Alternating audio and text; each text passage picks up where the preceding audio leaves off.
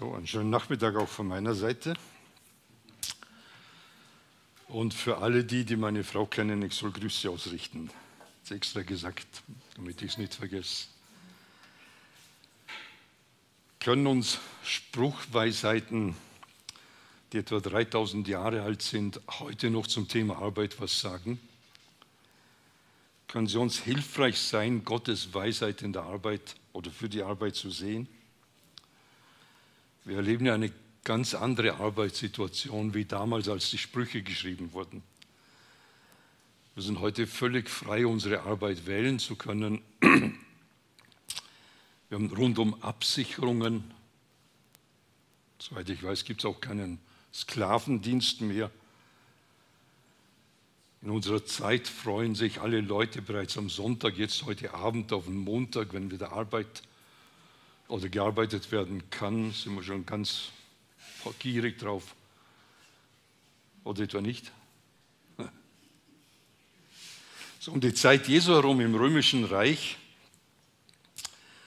da wird Arbeit von den freien Menschen negativ gesehen. Also wir haben im römischen Reich die Sklaven und die Freien. Die Sklaven mussten arbeiten, waren Werkzeuge aber die freien Menschen, die haben Arbeit nicht als positiv gesehen. Handarbeit wurde als Mühsal, als Plackerei bezeichnet. Und spannend ist es, dass diese Sprachwurzeln sich bis heute gehalten haben. Ich habe ein bisschen nachgelesen. Die Sprachwurzeln von Arbeiten haben im Plagen, Abmühen, Quälen was zu tun.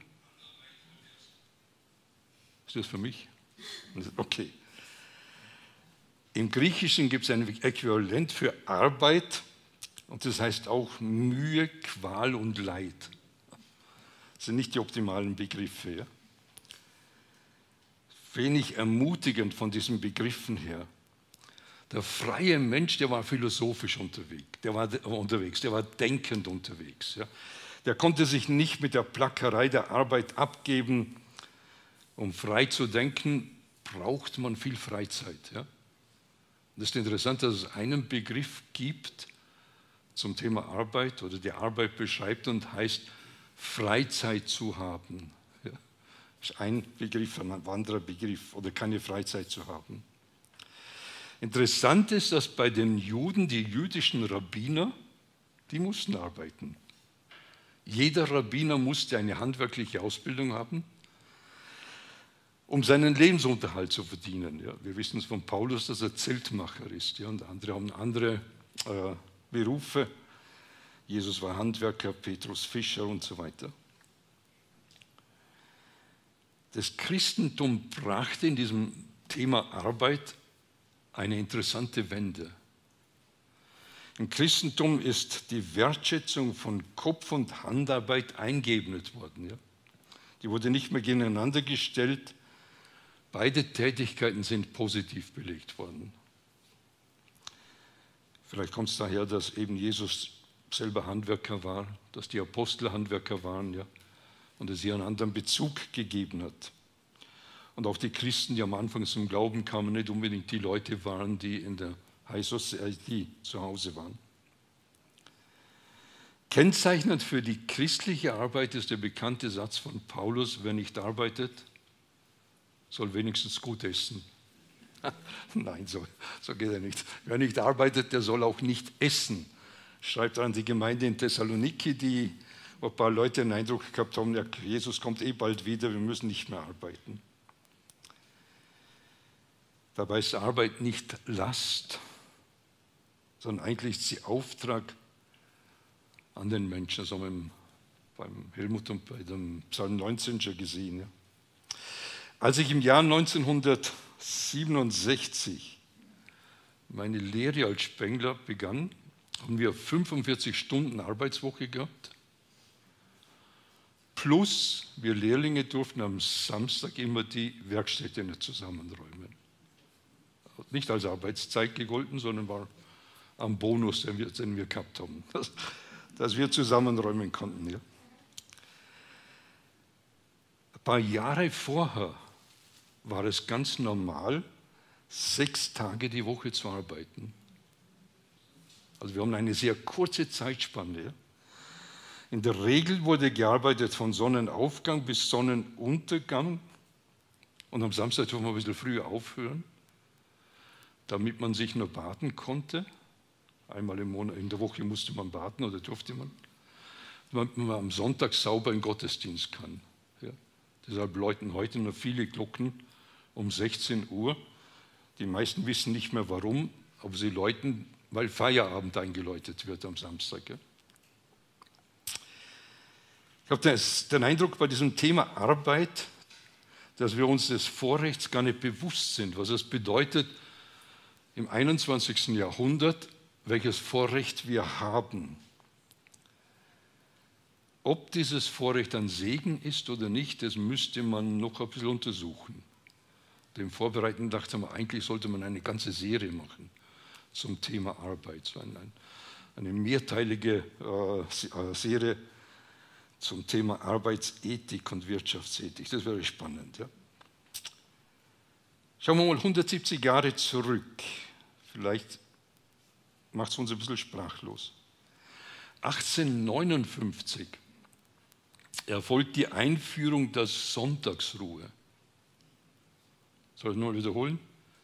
1859 erst wird die Sonntagsruhe eingeführt. Die Wochenarbeitszeit war, war pro Tag elf Stunden. Das heißt, normale Arbeitszeit war ungefähr 64 Stunden. Samstag ziehen wir zwei Stunden ab zum Baden. Ja.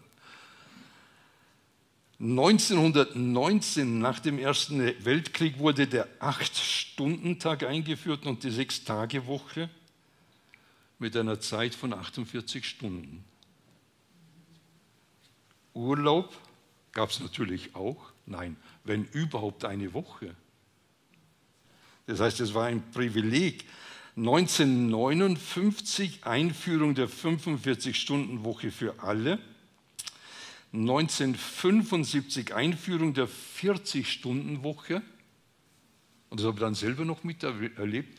Teilweise 38,5 die Angestellten. Die hatten 38,5, haben alle versucht, Angestellte zu sein. Im Jahr 2020 arbeiten Erwerbstätige in Österreich durchschnittlich 30,4 Stunden in der Woche. Statistisches Zentralamt. 30,4 Stunden. Die Männer 33,9 Stunden, die Frauen 26,3 Stunden. Die tatsächliche Wochenarbeitszeit sank insgesamt, bei den Männern ein bisschen mehr, bei den Frauen ist sie etwas gestiegen, weil sie ja mehr im Beruf tätig sind. Und derzeit überlegen wir eine Vier-Tage-Woche. Nach Möglichkeit bei gleicher Bezahlung. Ich habe mich gefragt, ob es dann auch die gleiche Leistung sein muss, die man jetzt bei fünf Tagen bringt. Ich weiß es nicht.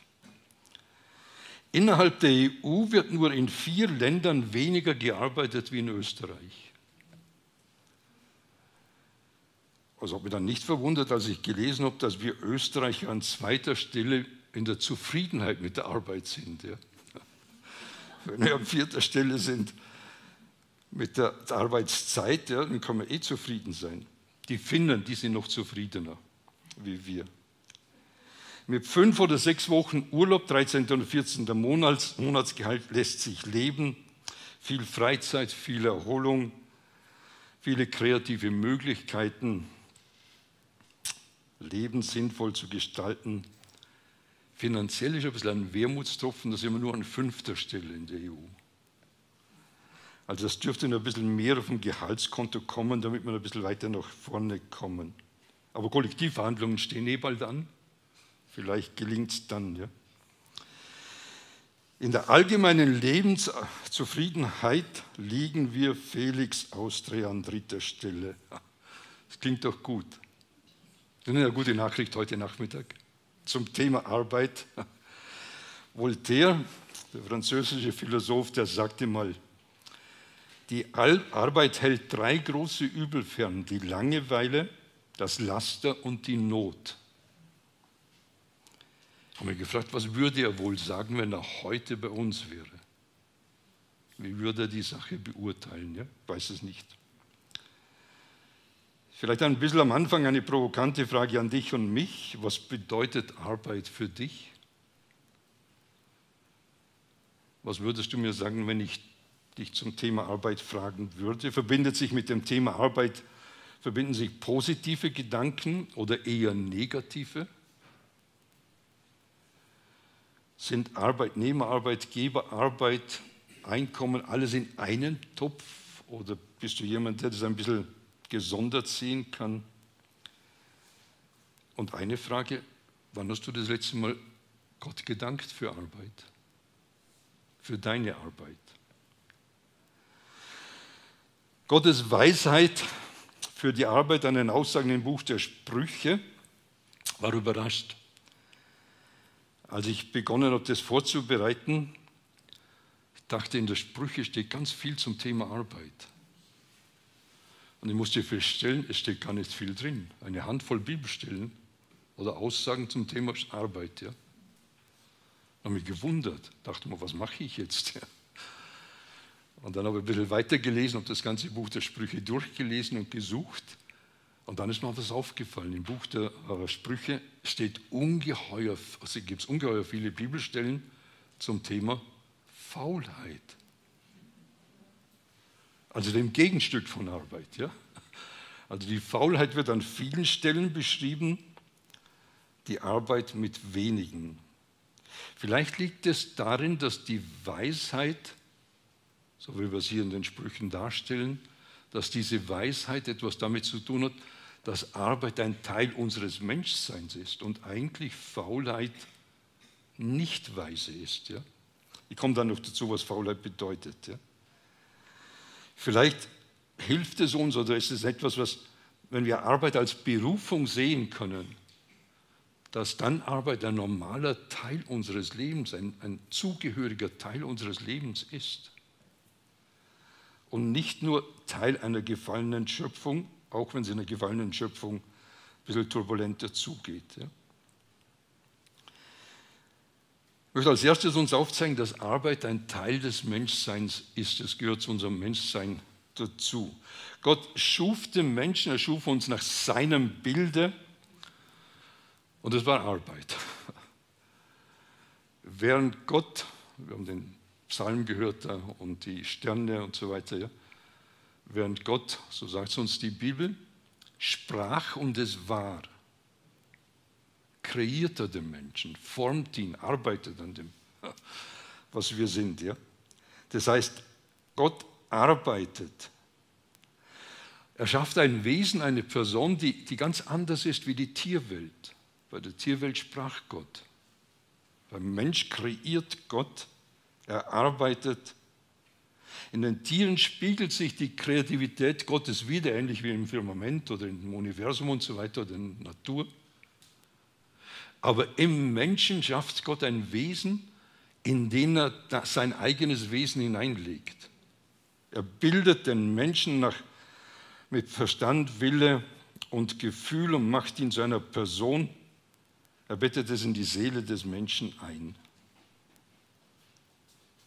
Und jetzt soll dieser Mensch in gleicher Weise wie Gott kreativ sein. Und damit gehört Arbeit zum ganz normalen Teil des Menschseins dazu. Benennen, erfassen, beschreiben, weiterentwickeln und so weiter sind alles Kennzeichen eines Menschen. Die kommt in der Tierwelt praktisch nicht oder nur ganz bedingt vor. Ja? Gott beauftragt den Mensch, dass er diese Fähigkeiten einsetzt. Das von Gott gegebene, die Schöpfung, soll weiter entfaltet werden. Ja? Das heißt, Arbeit wird geadelt, damit diese Weiterentfaltung möglich wird. Die gesamte Tierwelt wird namentlich benannt, die Herrschaft über die Erde aber ist Auftrag an den Menschen. Mit anderen Worten ausgedrückt, arbeite an dem, was du jetzt von mir bekommen hast. Der Mensch ist eingebunden in diese Weiterentwicklung Gottes, von Gottes Schöpfung, die er ausführen soll, entfalten soll anhand seiner Fähigkeiten. Und hier geht es nicht um bezahlte Lohnarbeit, sondern hier geht es darum, dass es insgesamt Arbeit ist. Und so haben wir in Sprüche 13, Vers, in Sprüche 16, Vers 3 schon eine Zielsetzung genannt. Befiehl dem Herrn deine Werke, so wird dein Vorhaben gelingen. Befiehl dem Herrn deine Werke, so wird dein Vorhaben gelingen. Wenn wir unsere Arbeit im Blick auf Gott sehen möchten, also wenn wir es ernst nehmen, dann sollen wir es Gott anbefehlen und dazu brauchen wir Nachdenkpausen. Wir müssen nachdenken darüber, was tue ich, was arbeite ich, wie investiere ich mich, wie setze ich meine Fähigkeiten und Gaben ein. Wie passt das jetzt das zusammen mit dem Willen Gottes und mit, mit dem, was Gott möchte durch mich in dieser Welt tun. Ja? Es braucht Zeit, wo wir nachdenken können, ob mein Tun im Einklang mit dem Willen Gottes steht. Und dazu brauchen wir Ruhetage. Und ich finde es toll, dass Gott hergeht am siebten Tag und sagt, ich ruhe. Ja. Er hat sich nicht den Schweiß abgewischt. Ja. Von dem Reden ist er nicht müde geworden, ja. sondern er wollte ganz schlicht und einfach das, was wir auch tun sollen, sein Werk betrachten. Einfach nochmal über die Bücher gehen und schauen, boah, was habe ich geschaffen. Ja? Bis es zu dem Schluss kommt und es war sehr gut. Wir sollten es ihm gleich tun, wir sollten auch Zeiten haben in denen wir unsere Arbeit betrachten. Und ich habe die Betonung jetzt gelegt auf unsere Arbeit, nicht die Arbeit des anderen, was der andere tun sollte, sondern unsere Arbeit. Was tue ich? Ja? Und hier ist es wichtig, was ich tue, hängt nicht davon ab, dass es mir meinen Wert gibt. Also es gibt einfache Arbeiten, es gibt komplizierte und so weiter. Und das, was ich tue, wenn ich es in der richtigen Haltung tue, ist gleich wertvoll wie diese Einordnung von den Kategorien, was wertvoller ist und was nicht. Ja. Mit der Arbeit wertschätzt oder adelt Gott die Person, den Mann, die Frau, dich und mich. Und sagt, tu's, tu's für meine Schöpfung, für das, was, für das, was ich geschaffen habe, führe es weiter. Arbeit ist die, ein Ausdruck von Kreativität. Eigentlich ist es ein Ausdruck des kreativen Seins. Ja? Das hat mit unserem Wesen zu tun.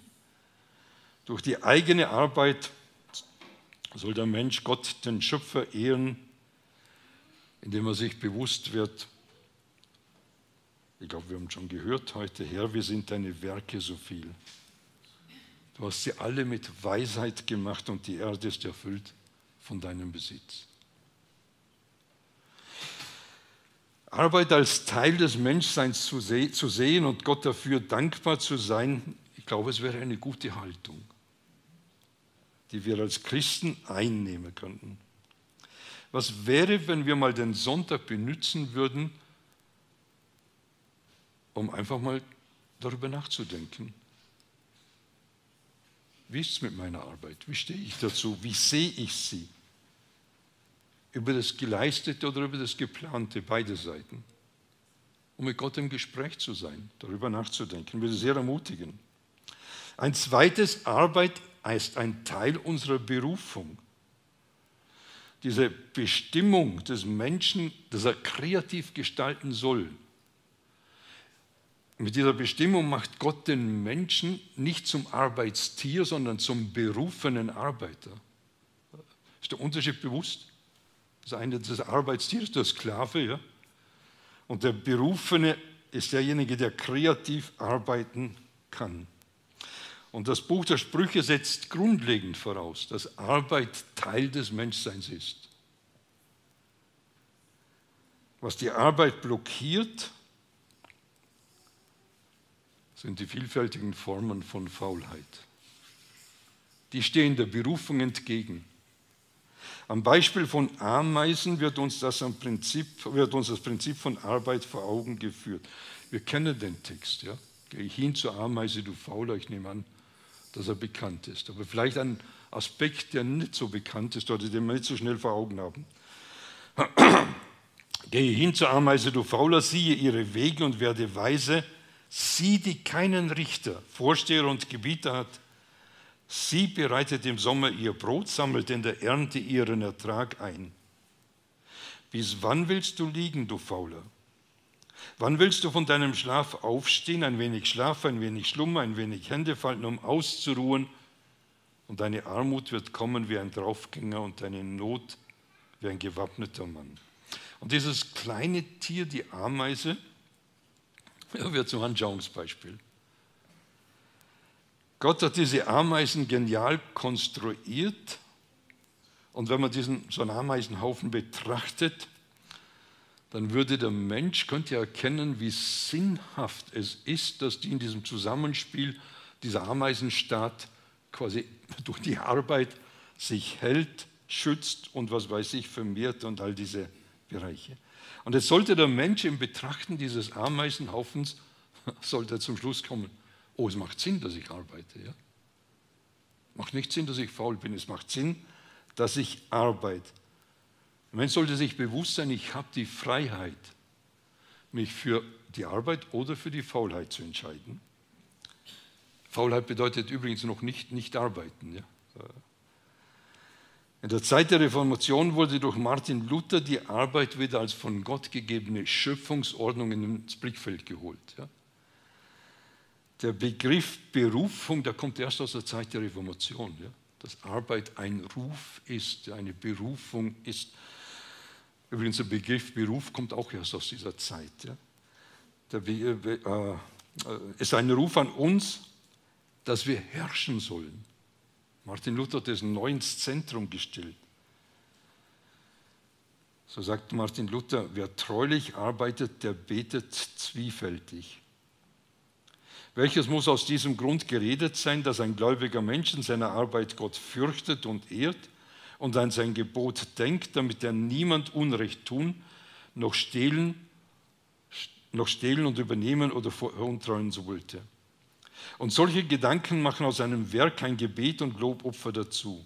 Und wenn eine arme Dienstmagd das Haus kehret und tut solches im Glauben an Christus, so tut sie ein besseres Werk und größeren Gottesdienst, den Antonius in der Wüste getan hat. Gemeint ist der heilige Antonius. Ja, die Magd kann die Freude im Herzen haben und sagen, ich koche jetzt, ich mache das Bett, ich kehre das Haus.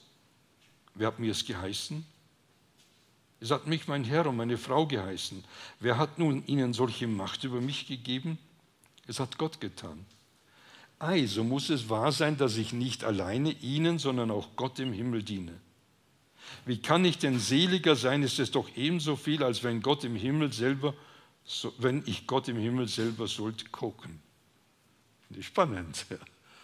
Die Perspektive, die in der Reformation wieder neu kam und auf der wir eigentlich auch unsere, unseren Wohlstand aufgebaut haben. Wie kommt es aber, dass Arbeit diesen negativen Touch bekommen hat?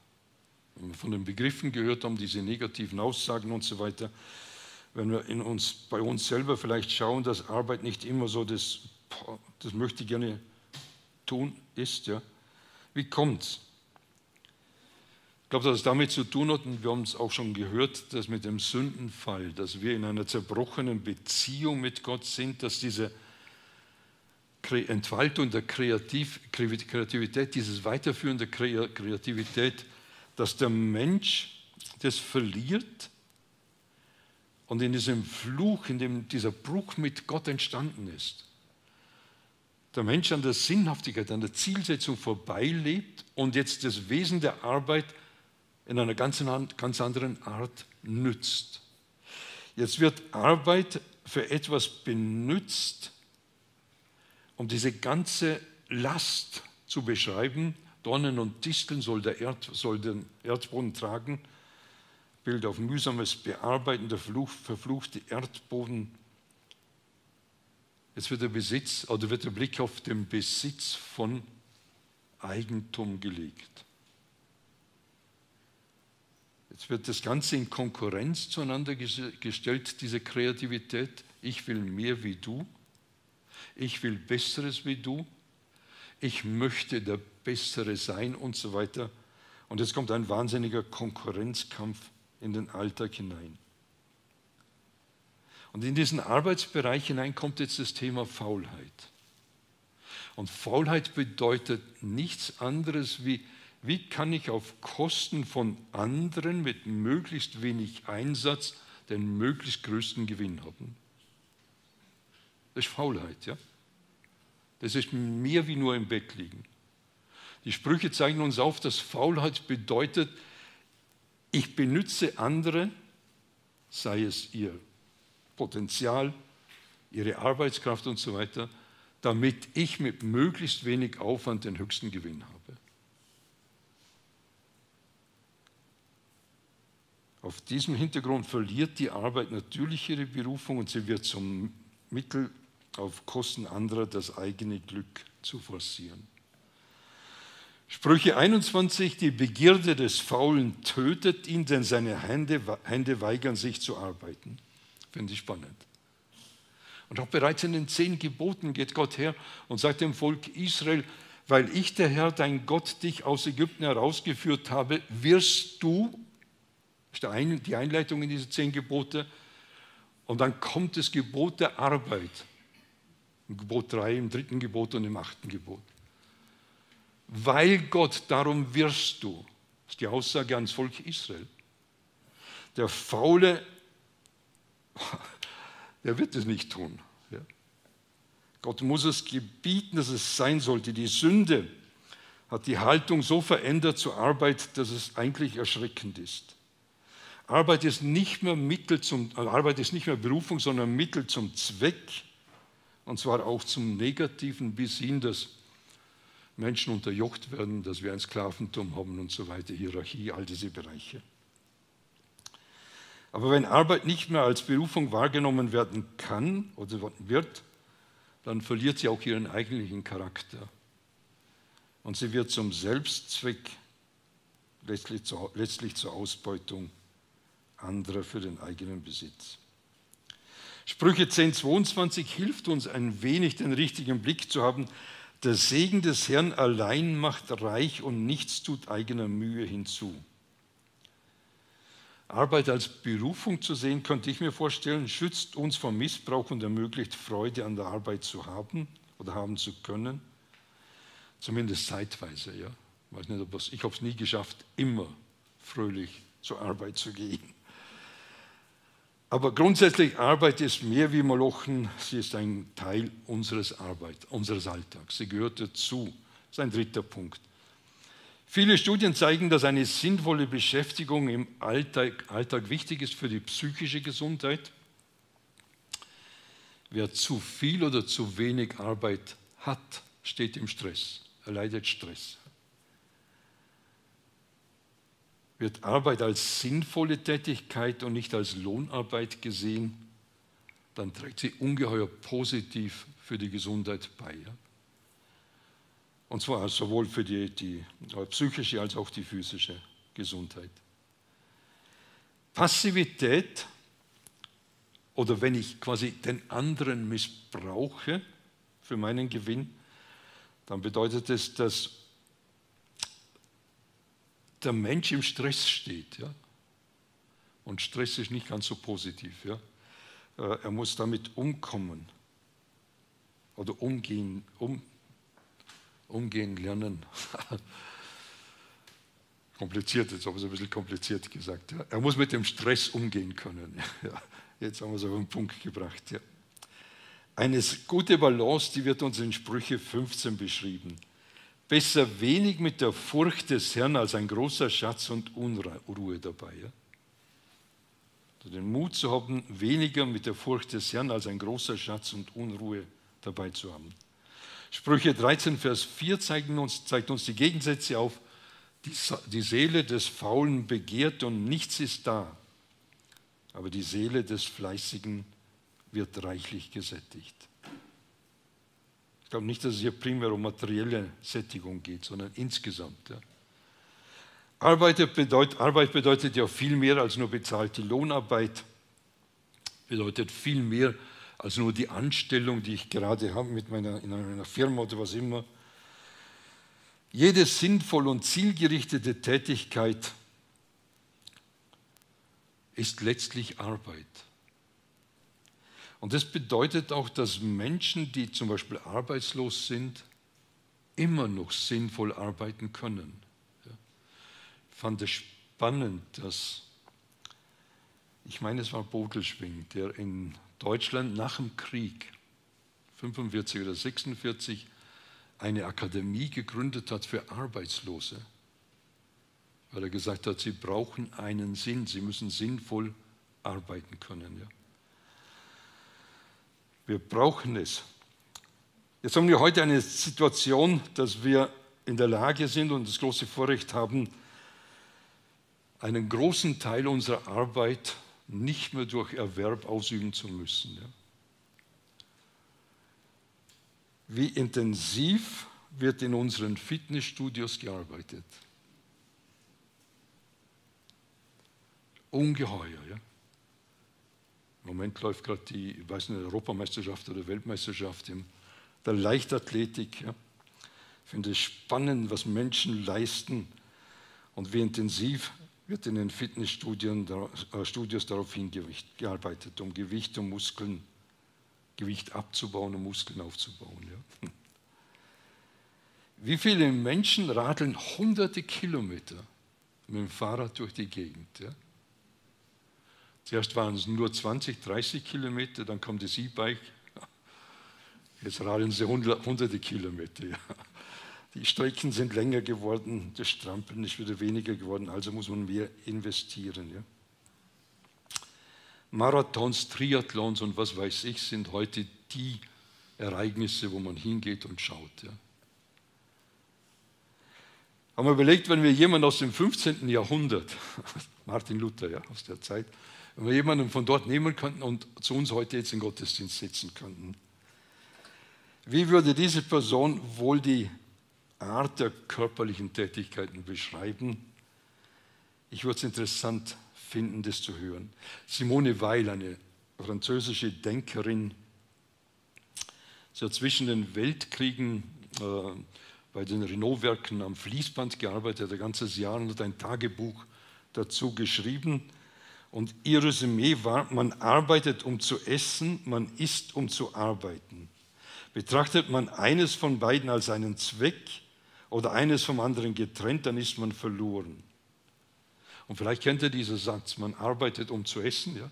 man isst, damit man da arbeiten gehen kann. Ja? Also irgendwo dieses Hamsterradl, wo man drin steht. Ja? Und sie sagt, der Kreislauf enthält die Wahrheit. Als französische Sozialrevolutionärin mit jüdischem Hintergrund zwischen dem Ersten und Zweiten Weltkrieg beschreibt sie einen Zusammenhang von einem ganzheitlichen Arbeitsverständnis und kommt zum humanistischen Resümee, es ist nur ein Kreislauf. Ja. Ich finde es schade, dass sie nicht erkannt hat, dass es Berufung sein kann, dass Arbeit Berufung sein kann.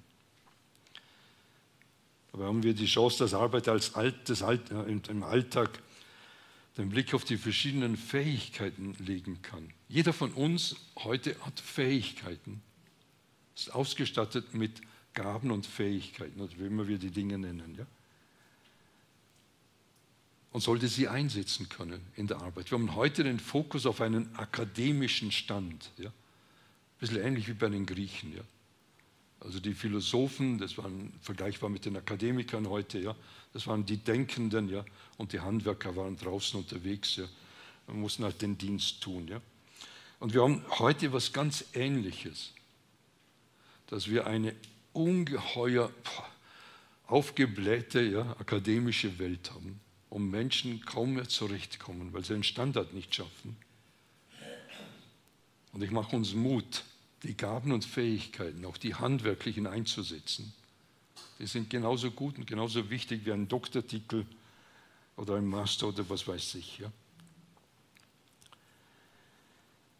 Wenn wir auf die massiven Veränderungen der Berufsbezeichnungen blicken, dann finde ich schon spannend. Mittlerweile ist ja heute jeder Techniker, Manager oder was weiß ich, ja, irgendein englischer Begriff. Ja. Äh, geht mal auf link.de und schaut euch Berufsbilder an.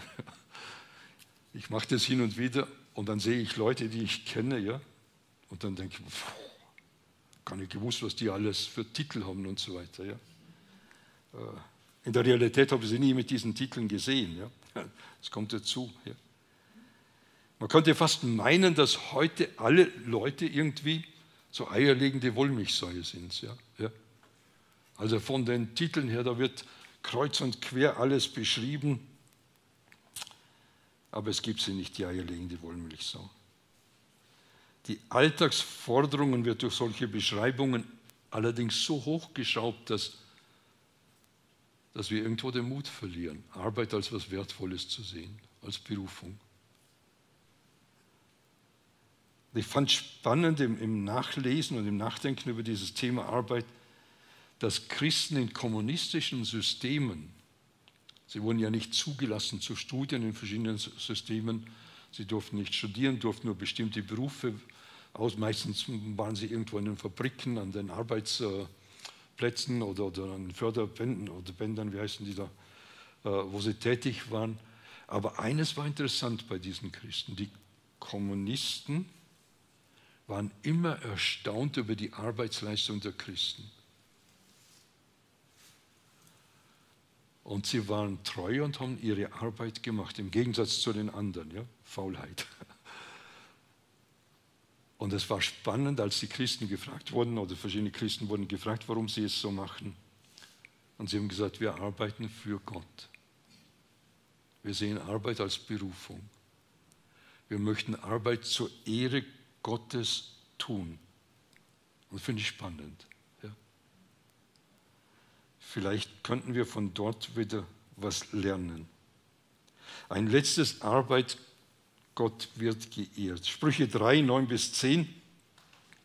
Ehre den Herrn von deinem Vermögen und von den Erstlingen all deines Ertrages, so werden deine Speicher sich füllen mit Überfluss und deine Fässer werden vom Most überfließen.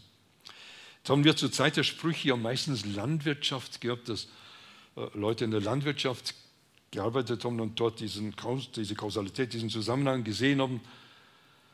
Wenn ich Gott die Ehre gebe, dann habe ich einen hohen Ertrag. Ja? Also dieses, diesen Segen und Fluch, den Gott äh, auch verheißen hat, der war für sie sehr, sehr wichtig.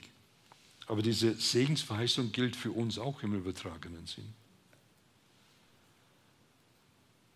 wenn wir Gott nicht nur den Mund, sondern auch mit, der, mit dem offenen Hand ja, für sein Werk ehren, er wird sich segensreich erweisen.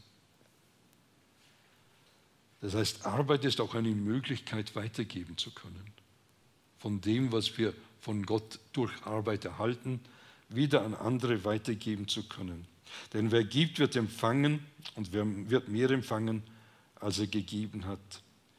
Gott lässt sich nicht lumpen. Gott hat sich noch nie etwas schenken lassen. Da müsst ihr keine Sorgen haben. Ja. Also im Sinn von, dass er uns ausbeutet. Im Neuen Testament steht die Aufforderung im Kolosser und alles, was ihr tut, das tut von Herzen als für den Herrn und nicht für Menschen. Da ihr wisst, dass ihr von dem Herrn zum Lohn das Erbe empfangen werdet, denn ihr dient Christus dem Herrn. In einer gefallenen Welt wird Arbeit immer eine Herausforderung sein.